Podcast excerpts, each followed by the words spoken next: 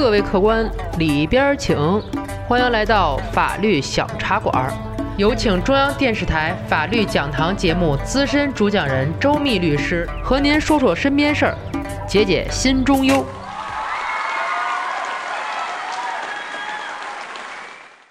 各位法律小茶馆的听友，你们好，我是周密律师。今天我跟大伙儿聊聊被欠钱要利息的事儿。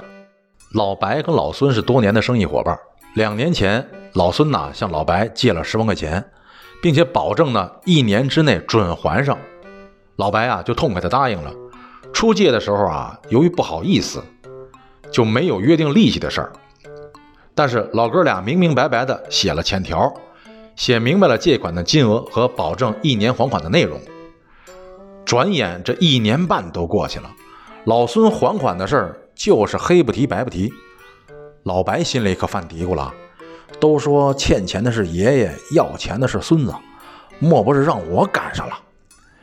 于是老白打电话给老孙，小心翼翼地问什么时候能还钱。在电话里。老孙是今儿托明儿，明儿托后，一会儿在山西，一会儿在日本，就属他忙。老白这心里啊是又生气又心寒，无奈之下，只能跟老孙撕破脸了，起诉到了法院，要求老孙归还十万元借款，而且还要求支付到期不还的利息。但是老孙说了，当初借条上明明白白的，可是没有约定利息。不是说法律规定民间借贷没约定利息就等于没有吗？那么老白可以要求逾期利息吗？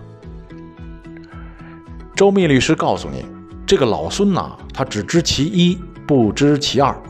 前面他说的对，没有约定或者约定不明的，是没有利息。但是合同法第二百零七条可规定了。借款人未按照约定的期限返还借款的，应当按照约定或者国家有关规定支付逾期利息。也就是说，老白要这个逾期利息是于法有据的。至于这个利息怎么算，最高人民法院关于审理借贷案件若干意见第九条也规定了，公民之间的定期无息借贷。出借人要求借款人偿付逾期利息，可参照银行同类贷款的利息计算。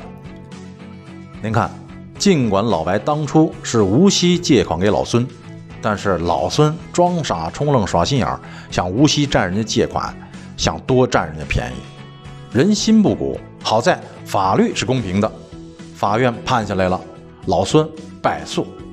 天下哪有白占的便宜？老孙呐，你就赶紧还钱吧。对了，别忘了还有那多半年的利息呢。